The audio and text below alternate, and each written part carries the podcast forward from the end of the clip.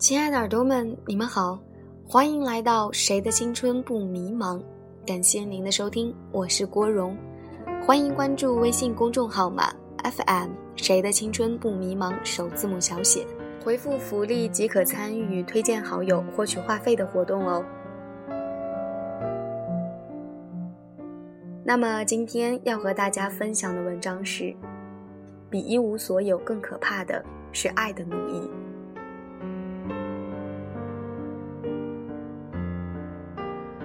橙子和大鹏在一起的时候，十个人就有九个人反对，就连橙子自己也觉得这是件不可思议的事儿。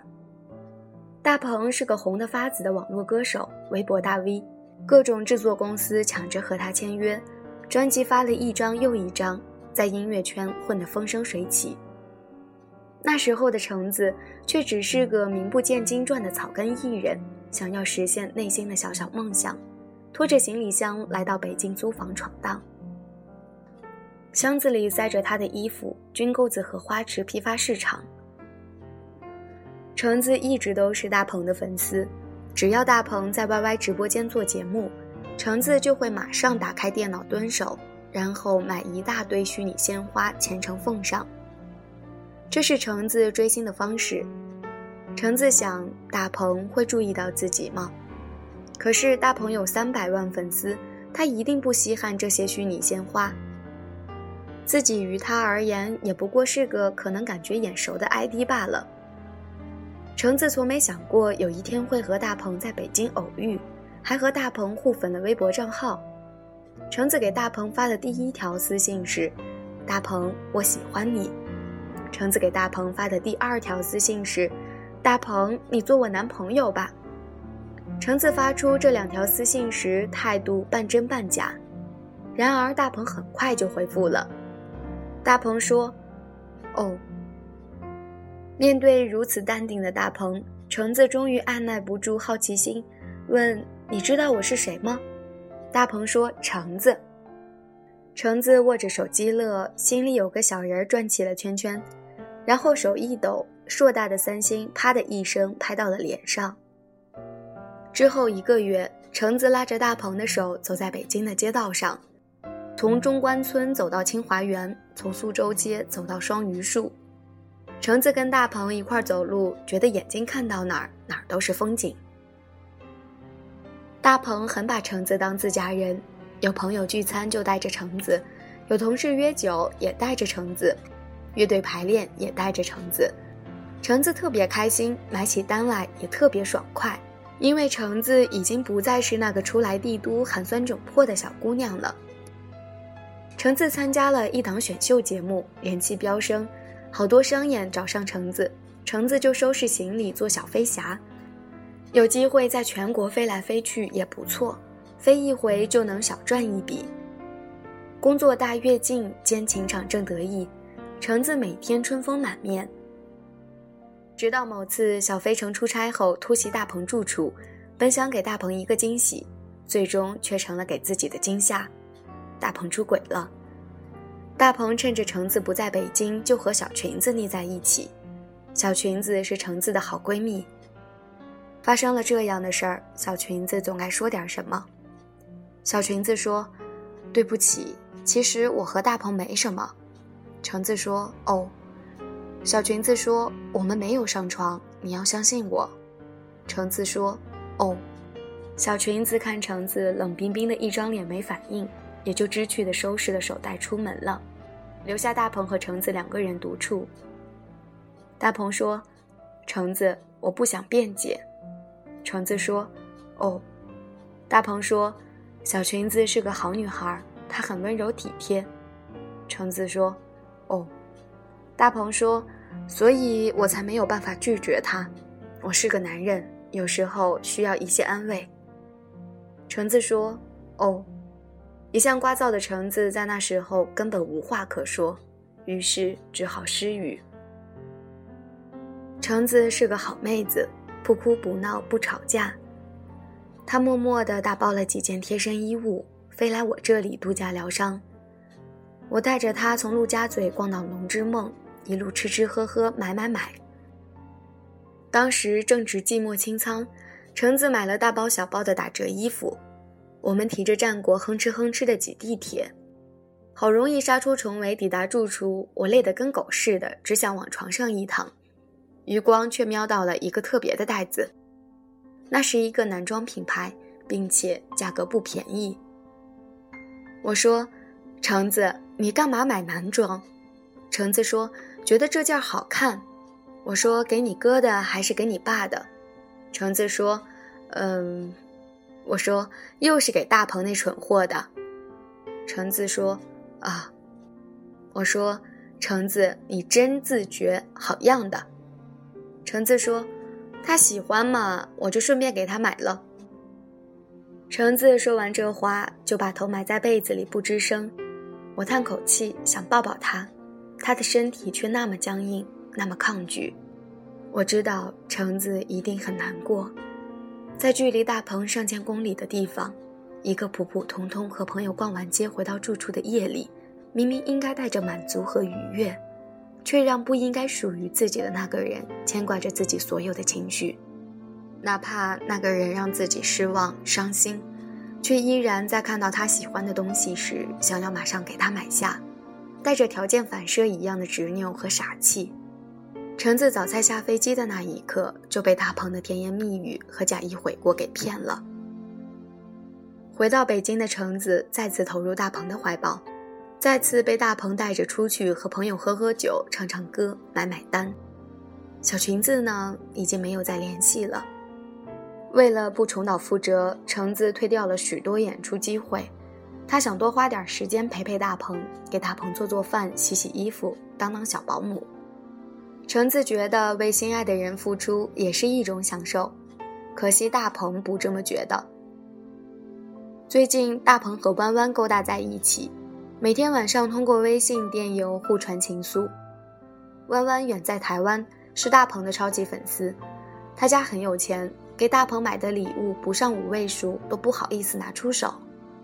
大鹏收弯弯的礼物收到手软，相较之下，橙子送的所有东西在一瞬间就下降了好几个档次，土气又山炮。弯弯给大鹏打来的长途电话越来越频繁了。好几次，大鹏为了接弯弯的电话而刻意避开橙子。橙子心里不服气。某天下午，趁着大鹏出去跟朋友泡吧，拴上围裙，给家里来了个彻彻底底的大扫除，将所有不眼熟的物品通通塞进了垃圾桶。大鹏怒了，大鹏说：“橙子，你干啥呢？”橙子说：“大扫除啊。”大鹏说：“为啥把我的东西都扔了？你有跟我打过招呼吗？”橙子说：“都是弯弯送的，我看着不开心。”大鹏说：“弯弯是我的好朋友，是我的知己，我和他说到底只是打打电话聊聊天而已，这也值得你生气？”橙子说：“对我生气。”大鹏嘴角抽动着想说话，却又没蹦出半个字来。两人面对着面拔剑公章之际。橙子领养的小猫软软却不合时宜地从睡梦中醒来，走到橙子脚边喵了一声，开始舔身上的毛。接下来，大鹏的举动简直像是疯了，他抓起软软，大步走到洗手间，放开水槽的水，他把软软的头用力往下摁，软软奋力挣扎着，却因为溺水，只能从咽喉处发出极其微弱的声音。橙子尖叫着撕打大鹏的背。可大鹏无动于衷，软软的挣扎越来越轻，他的嘴角开始渗出粉红色的液体。绝望的橙子在慌乱中抓住大鹏的手臂，恶狠狠地咬了下去。橙子再来找我，眼角贴着厚厚的纱布。我说：“这次真分手了。”橙子说：“再和他一起，我就是傻逼。”我说：“说话要算数。”橙子说：“想起软软那天晚上差点被他弄死，我就会想到自己。我觉得我迟早也会被大鹏弄死，大鹏会毁了我的生活。”我说：“大鹏已经毁了你的生活呀。”由于长期拒绝商演，橙子的收入已然陷入困窘期，没法再给大鹏买买买的橙子，于大鹏而言，或许只是个可以随便使唤的煮饭娘吧。橙子其实明白这一点，所以他想把自己灌醉。他双腿交叉坐在我的床边，面前是一打啤酒，每说一句话，橙子就喝掉一听。橙子说：“大鹏就是人渣。”我说：“是啊，我早就这么觉得了。”橙子说：“可是我爱他。”这三个字一出口，橙子的鼻子就酸了。他仰头喝酒，努力控制情绪，一罐啤酒就见了底。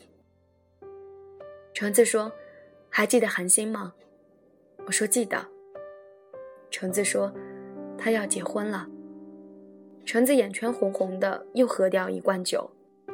橙子就这么絮絮叨叨地说，我就那么安静地听。不过他提到韩星。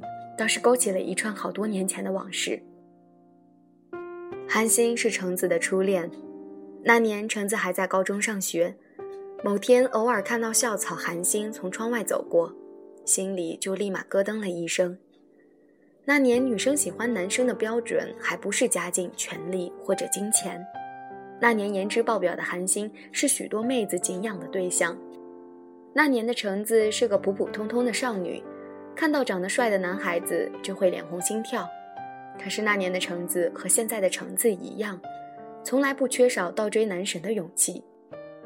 橙子给韩星写信：“我是橙子，我喜欢你。”韩星回：“你在哪个班？我放学去找你。”橙子拿到韩星的回信，开心的不得了。当天下课，立马跑到韩星班级门口，大声喊：“韩星，韩星，我就是橙子啊！”橙子和韩星在一起了，谁也没有想到颜值爆表的韩星完完全全没有一点校草的架子。橙子说：“我想吃枫糖鸡柳。”韩星说：“疯狂鸡柳。”橙子说：“蜂糖啊，不是疯狂。”韩星还是没有听清，但他立刻就翻墙翘课出校门去给橙子买。最后，韩星带回来两份鸡柳。一份是蜂糖，一份是疯狂。橙子抓过蜂糖鸡柳，把疯狂鸡柳塞给了我。我吃着疯狂鸡柳，心里想：虽然疯狂鸡柳没有蜂糖鸡柳好吃，但校草同学真是好脾气呀！沾橙子的光，有疯狂鸡柳吃也是不错的。日子一天天过去，高考一天天逼近，好脾气的韩星成绩不好。坏脾气的橙子却人品大爆发，考进了实验班。橙子找韩星谈话，要不我们分手吧？韩星说：“为什么？”橙子说：“我要好好学习，天天向上。可是你不能好好学习，所以只能和你分道扬镳。”郁郁寡欢的韩星找我谈话，韩星说：“怎么办啊？橙子不要我了。”我说：“橙子不要你，还有别的水果要你。”上次你打球时给你送运动饮料的桃子姑娘就不错。韩星说：“我只爱橙子。”我说：“看在吃了你疯狂鸡柳的份上，我大发慈悲的跟你说真话，你只爱橙子，可是橙子好像不爱你。”韩星说：“我知道啊，可是我还是想守护他。我可能上不了很好的大学。”等橙子上了大学，我就可以去他的大学附近找份工作。橙子嘴巴那么刁，进大学的吃不好会瘦的。如果有我在，我就可以给橙子每周煲汤喝，橙子就不会瘦了。你说这样的想法棒不棒？我毫不留情地碾碎韩信的梦想。你傻逼呀！韩信愣住了。那晚月亮很圆很亮，我看到韩信的眼睛也很亮。好像有一片镜子碎在了韩星的眼睛里一样。韩星果然没考上橙子的学校，尽管被我骂成傻叉，他仍然坚持在橙子学校旁边的小区里租了房驻扎下来。橙子不怎么爱搭理韩星，一开始喜欢韩星的原因只是肤浅的觉得他帅，可现在橙子爱上了音乐，有了自己小小的音乐梦想的橙子，成了个有内涵、有追求的少女。橙子爱上音乐的同时，也爱上了音乐人大鹏。说不清是为了追梦，还是为了追大鹏这只鸟，橙子义无反顾地去了北京。橙子的梦想一个接一个地实现了。先是如愿以偿的出了单曲，后是做了大鹏不知道第几任女朋友，或者是大鹏现任的女朋友之一。这几年里，韩星勤恳工作，工作完下班就在出租屋里煮好饭、煲好汤等橙子回来。等来等去就没等到橙子，却等到了别的水果。别的水果就是高中时给韩星送饮料、送毛巾的不起眼的桃子。韩星心疼桃子，一如心疼那时候的橙子。那时候的橙子平凡无奇，却有着一种执拗的力量。让他仿佛被温柔的闪电击穿一般。于是，韩星拖着桃子姑娘的手，给她戴上戒指，许下要和她白头到老的誓言。那天晚上，橙子喝了好多好多酒，喝多了酒的橙子越来越清醒，话题也逐渐从大鹏转移到新婚的韩星。我没那么旺盛的精力继续陪他扯淡，一边打哈欠，一边扯过被子要睡觉。橙子扁着个嘴说：“不是说跟我好好聊聊吗？这就困了。”我说明天得加班。橙子说：“我睡不着，不然你给我找本小说看吧。”我随手一指，书架第二层左边第三本。橙子滚下床去拿书了。我睡得很不安稳，后半夜被身边细微的响动惊醒了。支起身来一瞧，橙子哭了。被大鹏嫌弃不漂亮的时候，橙子没有哭；屁颠屁颠跟在大鹏后面做一个买单王的时候，橙子没有哭；当场捉奸看到大鹏和闺蜜小裙子抱在一起的时候，橙子没有哭；亲眼目睹大鹏跟弯弯聊骚短信的时候，橙子也没有哭；跟大鹏大吵一架，鼻青脸肿的买最早一班飞机飞来千里之外找我喝酒的时候，橙子还是没有哭。可橙子喝完酒，缩在被窝里看小说的时候，居然哭了。橙子一开始是呜咽，然后是啜泣，最后嚎啕大哭。他小小的身体在被窝里蜷缩成一个虾米，止不住的颤抖，好像要把这些年来跟大鹏受的所有委屈都发泄出来。而我所能做的，只是轻轻地拍拍他的背，以示安慰。次日清晨，我轻手轻脚地起床，又轻手轻脚地收拾了床头柜以及地板上啤酒罐的尸体。橙子还在睡梦中，眉角的青肿没消，脸上还留着泪痕。那两道泪痕就像是两条银河。我从橙子枕头下小心翼翼地抽出那本书，好奇到底是什么样的故事，让向来坚强的橙子情绪在一瞬间崩塌。原来却是一本旧版的《笑傲江湖》。小师妹去世后，令狐冲和任盈盈同上华山，来到小师妹闺房，见小师妹房中四壁萧然，令狐冲自是感慨万分，随手拉开抽屉，只见抽屉中尽数放着布玩偶、小木马等玩物，每一样不是令狐冲当年给他做的，便是两人一起玩过的。又见墙上挂着一幅字。却是李商隐的一首诗：“心使追还不自由，双瞳捧上绿琼舟。九支灯下朝金殿，三宿雪中传玉楼。凤女癫狂成久别，月娥双独好同游。当时若爱韩公子，埋骨成灰恨未休。”我在一瞬间恍然大悟，读懂了橙子所有的心情。在漫漫长路上，比起爱你的人。不爱你的人才是至高无上、不可动摇的存在。你需要去讨好他们的不屑和轻蔑，赤裸裸地把自己摊在他们面前，任由他们一刀刺穿你的心，还要微笑着解释：“你不爱我没关系，你留在我身边就已经很欣慰了。”然而，当你遇上一个睡不着的夜晚，你在没有光的地方待着，你会不由自主地想起那些爱你的人。像是岳灵珊想起了令狐冲，林仙儿想起了阿飞，周芷若想起了宋青书，你会不由自主的想，如果当时没有错过他，那会怎么样？可惜你不能怎么样，你做不出当年若爱韩公子的假设，你无法不爱另一个人，哪怕那个人总是折磨你。你对那个人的爱已经写在了血液里，你理直气壮。你无所畏惧，你随时准备着付出一切。你以为你所有的坎坷都会成为过去。你比那个人勇敢太多，这毋庸置疑。可你不明白，比疼痛更可怕的是麻木，比仇恨更可怕的是原谅，比黑夜更可怕的是幻觉，比一无所有更可怕的是爱的奴役。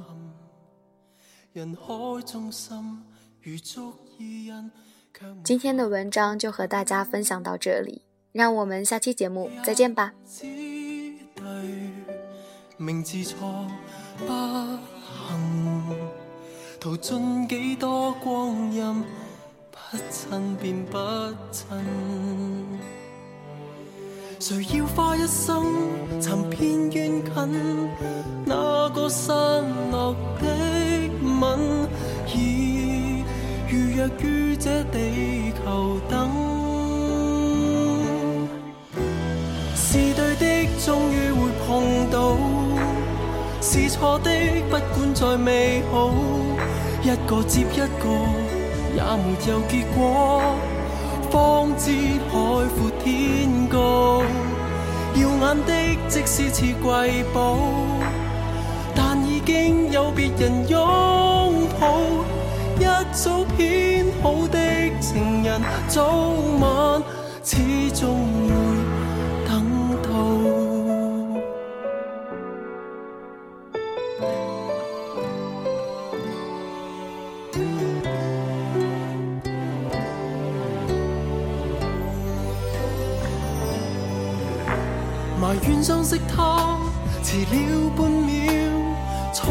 错过美妙心跳。你遇过的心动人物，有生一天总找对了。是对的，终于会碰到；是错的，不管再美好，一个接一个。也没有结果，方知海阔天高。的即使似瑰宝，但已经有别人拥抱。一早编好的情人，早晚始终会等到。空出的左手，你荒废无